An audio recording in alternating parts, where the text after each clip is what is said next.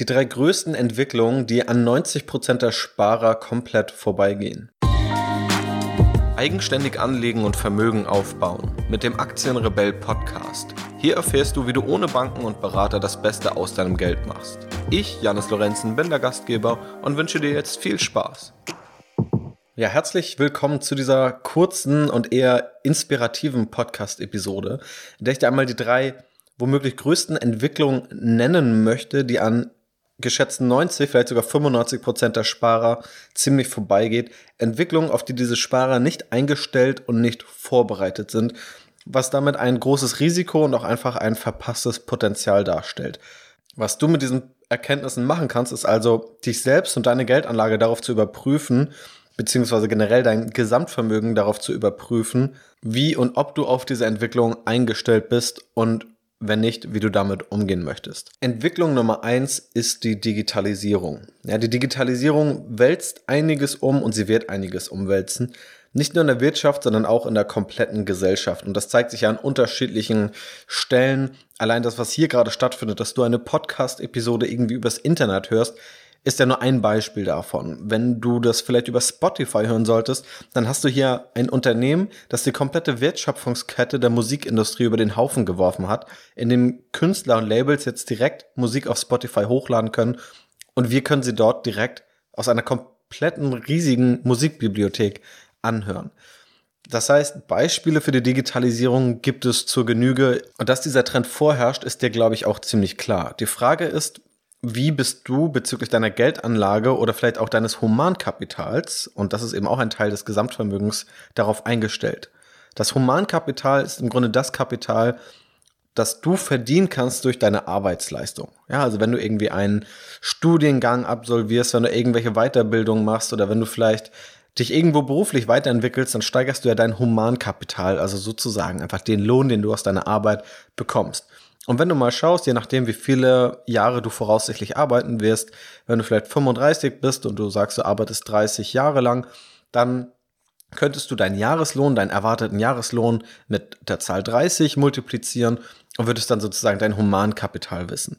Und die Digitalisierung wirkt sich auch auf Einkommen aus. Es wird viel darüber diskutiert, wie die Gesellschaft und wie die Wirtschaft sich durch Digitalisierung verändert, dadurch, dass Roboter oder vielleicht auch einfach künstliche Intelligenzen oder andere Software, einfach Computerprogramme, auch Tätigkeiten übernehmen, die vorher Menschen gemacht haben und wie viele und ob dadurch überhaupt Jobs wegfallen. Und wahrscheinlich wird es tatsächlich so sein, dass einige Jobs wegfallen und überflüssig werden. Und das können auch teilweise Jobs sein, für die man vorher studieren musste. Höchstwahrscheinlich wird es aber auch so sein, dass an anderer Stelle dadurch neue Jobs geschaffen werden. An jeder Stelle werden aktuell IT-Fachkräfte gesucht. Und dieser Trend wird wahrscheinlich nur zunehmen. Was dann aber dahinter steckt, ist ja, dass es eine Verschiebung gibt. Die Person, deren Job wegfällt, wird wahrscheinlich nicht die Person sein, die jetzt die IT-Fachkraft ist, sondern die eine Person wird eher arbeitslos oder wird vermutlich Gehaltseinbußen hinnehmen müssen oder wird es einfach schwerer auf dem Arbeitsmarkt haben und eine andere Person wird eben die Chancen als IT-Fachkraft, als IT-Experte nutzen können. Das heißt, vielleicht steht unterm Strich kein Arbeitsplatzverlust zu Buche, aber innerhalb der Arbeitsplätze wird einiges durcheinandergewirbelt und einige Berufe werden dann nun mal ein schwereres Standing haben als noch heute. Und das wird sich daran äußern, dass es schwieriger sein wird, einen Arbeitsplatz zu finden, dass es schwieriger sein wird, Gehaltserhöhungen zu erreichen und womöglich auch, dass das Gehalt nicht so ausfällt, wie man es erwartet. Und um das auf die Geldanlage oder den Vermögensaufbau zu beziehen, bedeutet das, dass dein Humankapital, wenn du in einem solchen Job bist, sinkt. Das heißt, hier ist dann die Frage, wenn dieser Trend der Digitalisierung stattfinden wird, und das wird er mit großer Sicherheit, und das tut er auch schon jetzt, wie wirkt sich das auf dein Humankapital aus und wie wirkt sich das auch auf deine Geldanlage aus? Und wenn du jetzt für dich feststellst, und das ist bei vielen Sparern eben genau der Fall, weshalb auch das ein Punkt ist, der an vielen Sparern komplett vorbeigeht, dass es daran nicht auftaucht, also dass du weder in deinem Arbeitseinkommen von der Digitalisierung profitierst, noch bei deiner Geldanlage, weil du womöglich nur auf alte Industrieaktien setzt, dann ist das ein großes Risiko, das du aktuell bei deinem Vermögensaufbau in Kauf nimmst. Und hier musst du den Vermögensaufbau ganzheitlich betrachten. Nicht nur deine Geldanlage, sondern auch deine Einkommensquellen unter die Lupe nehmen und sie eben auf diesen Trend, auf diesen Wandel der Digitalisierung zu untersuchen und dieses Risiko zu vermeiden. Genau das ist ein Punkt, den 90 bis 95 Prozent der Sparer nicht abdecken. Sie profitieren nicht von diesem Wandel durch ihr Arbeitseinkommen und auch bei der Geldanlage entweder legen sie ihr Geld gar nicht in Aktien an, das heißt, sie können schon mal gar nicht von dieser Digitalisierung profitieren. Und wenn sie ihr Geld anlegen, dann herrscht auch gerade durch die Dotcom-Blase noch eine große Vorsicht gegenüber Technologieaktien. Ich versuche das auch immer ein bisschen aufzubrechen, da tatsächlich auch aus Risikoaspekten Technologieaktien oft im Vorteil sind. Das zeigt sich jetzt auch in einer Corona-Krise, weil die Technologieaktien es viel leichter haben, auch remote, also aus dem Homeoffice zu arbeiten beispielsweise oder auch immer noch in Anspruch genommen zu werden, wenn wir an Netflix oder wenn wir an Spotify oder auch andere Unternehmen wie Slack oder Zoom, die Videotelefonie ermöglichen, denken. Natürlich funktionieren Technologieaktien aber auch nach einem anderen Schema, also anders als die herkömmliche Industrie, wo einmal beispielsweise ein Auto hergestellt und dann verkauft wird. Dieses Geschäftsmodell ist relativ leicht zu verstehen. Das Geschäftsmodell von einem Konsumgüterhersteller ist auch relativ leicht zu verstehen, da irgendwo Zahnpasta herstellt und diese dann irgendwo in einem stationären Geschäft, beispielsweise bei Edeka oder bei Rewe oder Aldi oder Lidl, verkauft. Und diese digitalen Geschäftsmodelle, die funktionieren nach anderen Konzepten. Und deshalb ist es mir eben auch ein Anliegen, dir diese näher zu bringen. Und deswegen fokussiere ich mich ja auch unter anderem im Strategy Invest Update auf genau diese Aktien und auch die Konzepte dahinter. Also damit du auch eben die Theorie dahinter verstehst und diese dann auch selbst anwenden kannst. Denn ein Großteil der Sparer geht eben dieser Trend der Digitalisierung vorbei oder sie leiden darunter. Damit dir das nicht passiert, solltest du eben für dich diesen Trend herausarbeiten, gucken, wie du darauf reagieren kannst und schauen, dass du auch Profiteure der Digitalisierung dabei hast, was umso wichtiger wird, wenn dein Arbeitseinkommen nicht von der Digitalisierung betroffen ist oder sogar davon bedroht wird. Also das ist so der erste Punkt, Digitalisierung. Der zweite Punkt, aufstrebende Schwellenländer. Die meisten, die das hier hören, die leben in Deutschland, einige auch in der Schweiz, einige in Österreich und vereinzelt auch noch in anderen Ländern. Das heißt, der Großteil lebt irgendwo in Industrienationen und befasst sich natürlich auch tagtäglich am meisten mit dem Land, in dem man selbst lebt. Das heißt, wenn jetzt jemand in Deutschland lebt, genauso wie ich, dann beschäftigen wir uns natürlich am meisten mit Deutschland, vielleicht auch überdurchschnittlich viel mit dem deutschen Aktienmarkt. Wenn wir uns anschauen, was der Anteil des deutschen Aktienmarktes oder auch der deutschen Wirtschaft am Gesamtwirtschaftsvolumen der Welt ausmacht, dann ist das ziemlich gering. Dann sprechen wir da über einen niedrigen einstelligen Prozentbereich.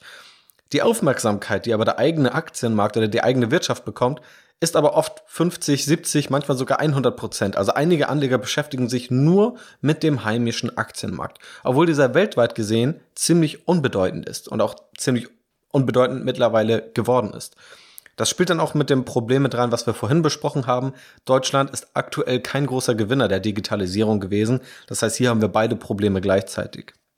Auf der anderen Seite sehen wir aber aufstrebende Schwellenländer, die immer stärker werden, die auch immer bedeutender werden und die aller Voraussicht nach auch in Zukunft bedeutender werden, was einfach die Weltwirtschaft angeht, was vielleicht auch Regeln in der Weltwirtschaft angeht, die bisher eher von den westlichen Nationen rund um die USA und auch um Deutschland vorgegeben worden sind. Die wichtigste Währung war der US-Dollar und die USA stehen aktuell immer noch gut und sehr gut da. Die Frage ist aber auch, ob sich das Mächteverhältnis da verschiebt und ob auch andere Währungen relevanter werden. Also daran hängen sehr viele unterschiedliche Aspekte. Was wir in jedem Fall festhalten können, ist, dass Schwellenländer wichtiger und bedeutender werden, gerade auch wenn wir uns die Demografie dort anschauen. Es sind zum einen viel mehr Menschen und es sind auch deutlich jüngere Menschen, wenn man sich eben die Demografie genauer anschaut, als es in den Industrienationen und gerade auch bei uns der Fall ist. Das heißt, die wirtschaftliche Macht und die wirtschaftliche Bedeutung wird sich zugunsten der Schwellenländer verschieben. Und wenn wir jetzt die beiden Sichtweisen zusammennehmen. Zum einen haben wir Schwellenländer, die immer wichtiger und stärker werden, und zum anderen ein Großteil der Anleger, der sich nur auf Industrienationen oder noch schlimmer nur auf den heimischen Aktienmarkt fokussiert.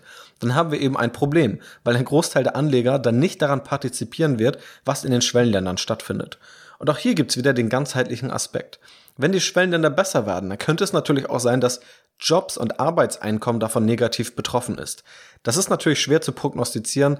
Welche Jobs sind das, die beispielsweise irgendwann aus China oder Indien gemacht werden können, die dort vielleicht auch besser und günstiger gemacht werden können? Diese bedrohen aber natürlich auch Arbeitsplätze in Deutschland oder in anderen westlichen Industrienationen. Also hier können wir auch wieder zwei Aspekte haben. Den Aspekt des Humankapitals, des Arbeitseinkommens und den Aspekt der Geldanlage, wie man also mit bestehendem Kapital bestmöglich umgeht. Das heißt, auch das ist eine Entwicklung. diese aufstrebenden Schwellenländer, die bei vielen Anlegern zu einem sinkenden Vermögen führen wird, weil sie nicht dort investieren und weil womöglich noch ihr Arbeitseinkommen davon negativ betroffen ist. Auch hier musst du dich also fragen, profitierst du von diesem Trend? Bist du womöglich auch gegen diese Entwicklung abgesichert? Eine mögliche Absicherung wäre offensichtlich, deinen Anteil auch Schwellenländer mit in deine Geldanlage aufzunehmen. Und das ist jetzt kein Hokuspokus, der hochkompliziert ist. Man muss es aber verstehen und man muss es anwenden. Und viele Anleger und viele Sparer tun das nicht. Also da gehe ich jede Wette ein, wenn du zufällig Menschen auf der Straße fragst, von zehn Menschen, die du fragst, ob sie in Schwellenländern anlegen, ob sie irgendwo durch Aktienbeteiligung in Schwellenländern davon profitieren, wenn die Schwellenländer über die nächsten 10, 20, 30, 50 Jahre immer stärker und bedeutender werden, da werden wahrscheinlich neun sagen, dass sie davon gar nicht profitieren, dass es also völlig an ihnen vorbeigeht. Wir haben hier also einen Riesentrend, eine Riesenentwicklung und ein großes Risiko, das man eingeht, wenn man das völlig ignoriert. Also, zweiter Punkt, Schwellenländer. Und der dritte Punkt sind die Niedrigzinsen. Viele Sparer vertrauen immer noch auf Zinslösungen, Umfragen zeigen auch, dass sie die Zinsen, die sie bekommen, immer noch überschätzen. Also wenn ich jetzt auf mein Tagesgeldkonto schaue, dann bekomme ich wirklich 0,00% Zinsen. Ich bekomme gar keine Zinsen. Manchmal sind es dann vielleicht noch 0,01% Zinsen, die man bis zu einer bestimmten Grenze bekommt.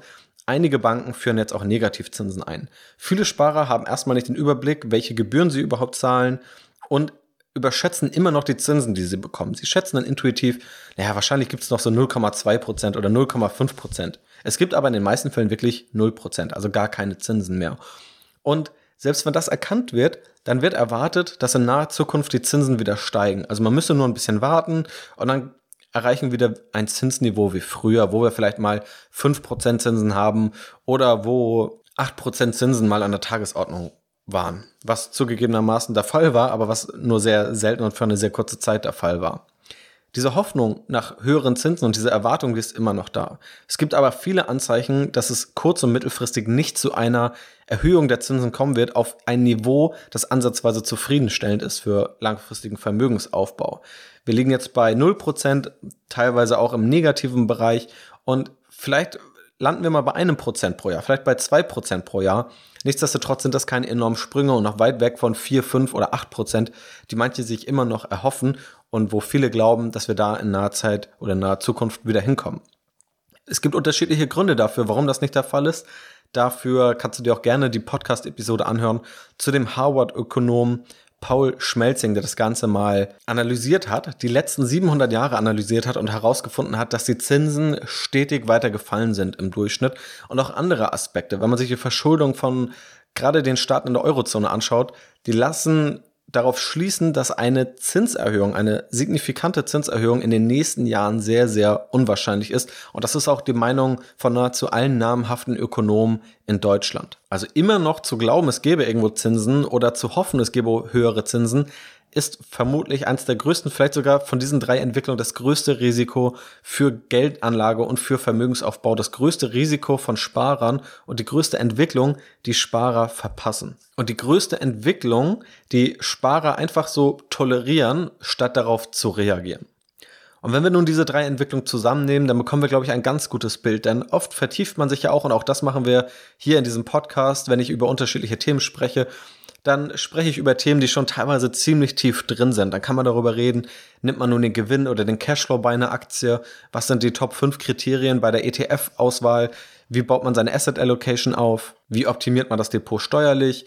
Und viele Dinge kann man dabei besprechen und besprechen wir hier ja auch und auch in der Academy bespreche ich die wirklich im Detail. Und wichtig ist es aber auch einmal einen Schritt zurückzugehen und mal rauszuzoomen und einfach zu schauen, was sind eigentlich gerade wirtschaftlich die größten Entwicklungen die größten Risiken, die man mitnehmen sollte oder auf die man reagieren sollte. Und dann sind es eben diese drei Entwicklungen vor allem, die ich hier genannt habe. Also einmal die Digitalisierung, die aufstrebenden Schwellenländer und der Niedrigzins. Und wenn du diesen Schritt zurückgehst, also mal raus aus diesen ganzen Detailfragen und dir einfach dein Depot, deine Geldanlage, aber vielleicht auch dein Humankapital, also dein komplettes Vermögen und deinen kompletten Vermögensaufbau anschaust und dich fragst, bezüglich dieser drei Aspekte, wie gut bist du da aufgestellt? Profitierst du von der Digitalisierung oder geht sie völlig an dir vorbei? Eben auf unterschiedliche Aspekte runtergebrochen. Wie sieht es mit Schwellenländern aus und wie sieht es auch mit dem Niedrigzinsniveau aus? Und wenn du dafür sorgst, dass du bei diesen drei Entwicklungen keine zu großen Risiken eingehst, dann hast du schon viel gewonnen. Und dann sind das die Entscheidungen, die dir wirklich weiterhelfen bei der Geldanlage und die einen viel größeren Einfluss haben, ob die individuelle Aktienkauf- oder Kaufentscheidung, die du womöglich in zwei Wochen einmal triffst. Ja, also diese großen Dinge erst einmal zu berücksichtigen und diese gut hinzubekommen, das ist viel wichtiger, als sich direkt in irgendwelche Details zu stürzen. Und da hilft es immer, regelmäßig einen Schritt zurückzugehen und auf diese Entwicklung zu schauen. Also überprüf das gerne für dich. Ich hoffe, dass du da so ein bisschen Inspiration mitnehmen kannst für deine Geldanlage, für deinen Vermögensaufbau.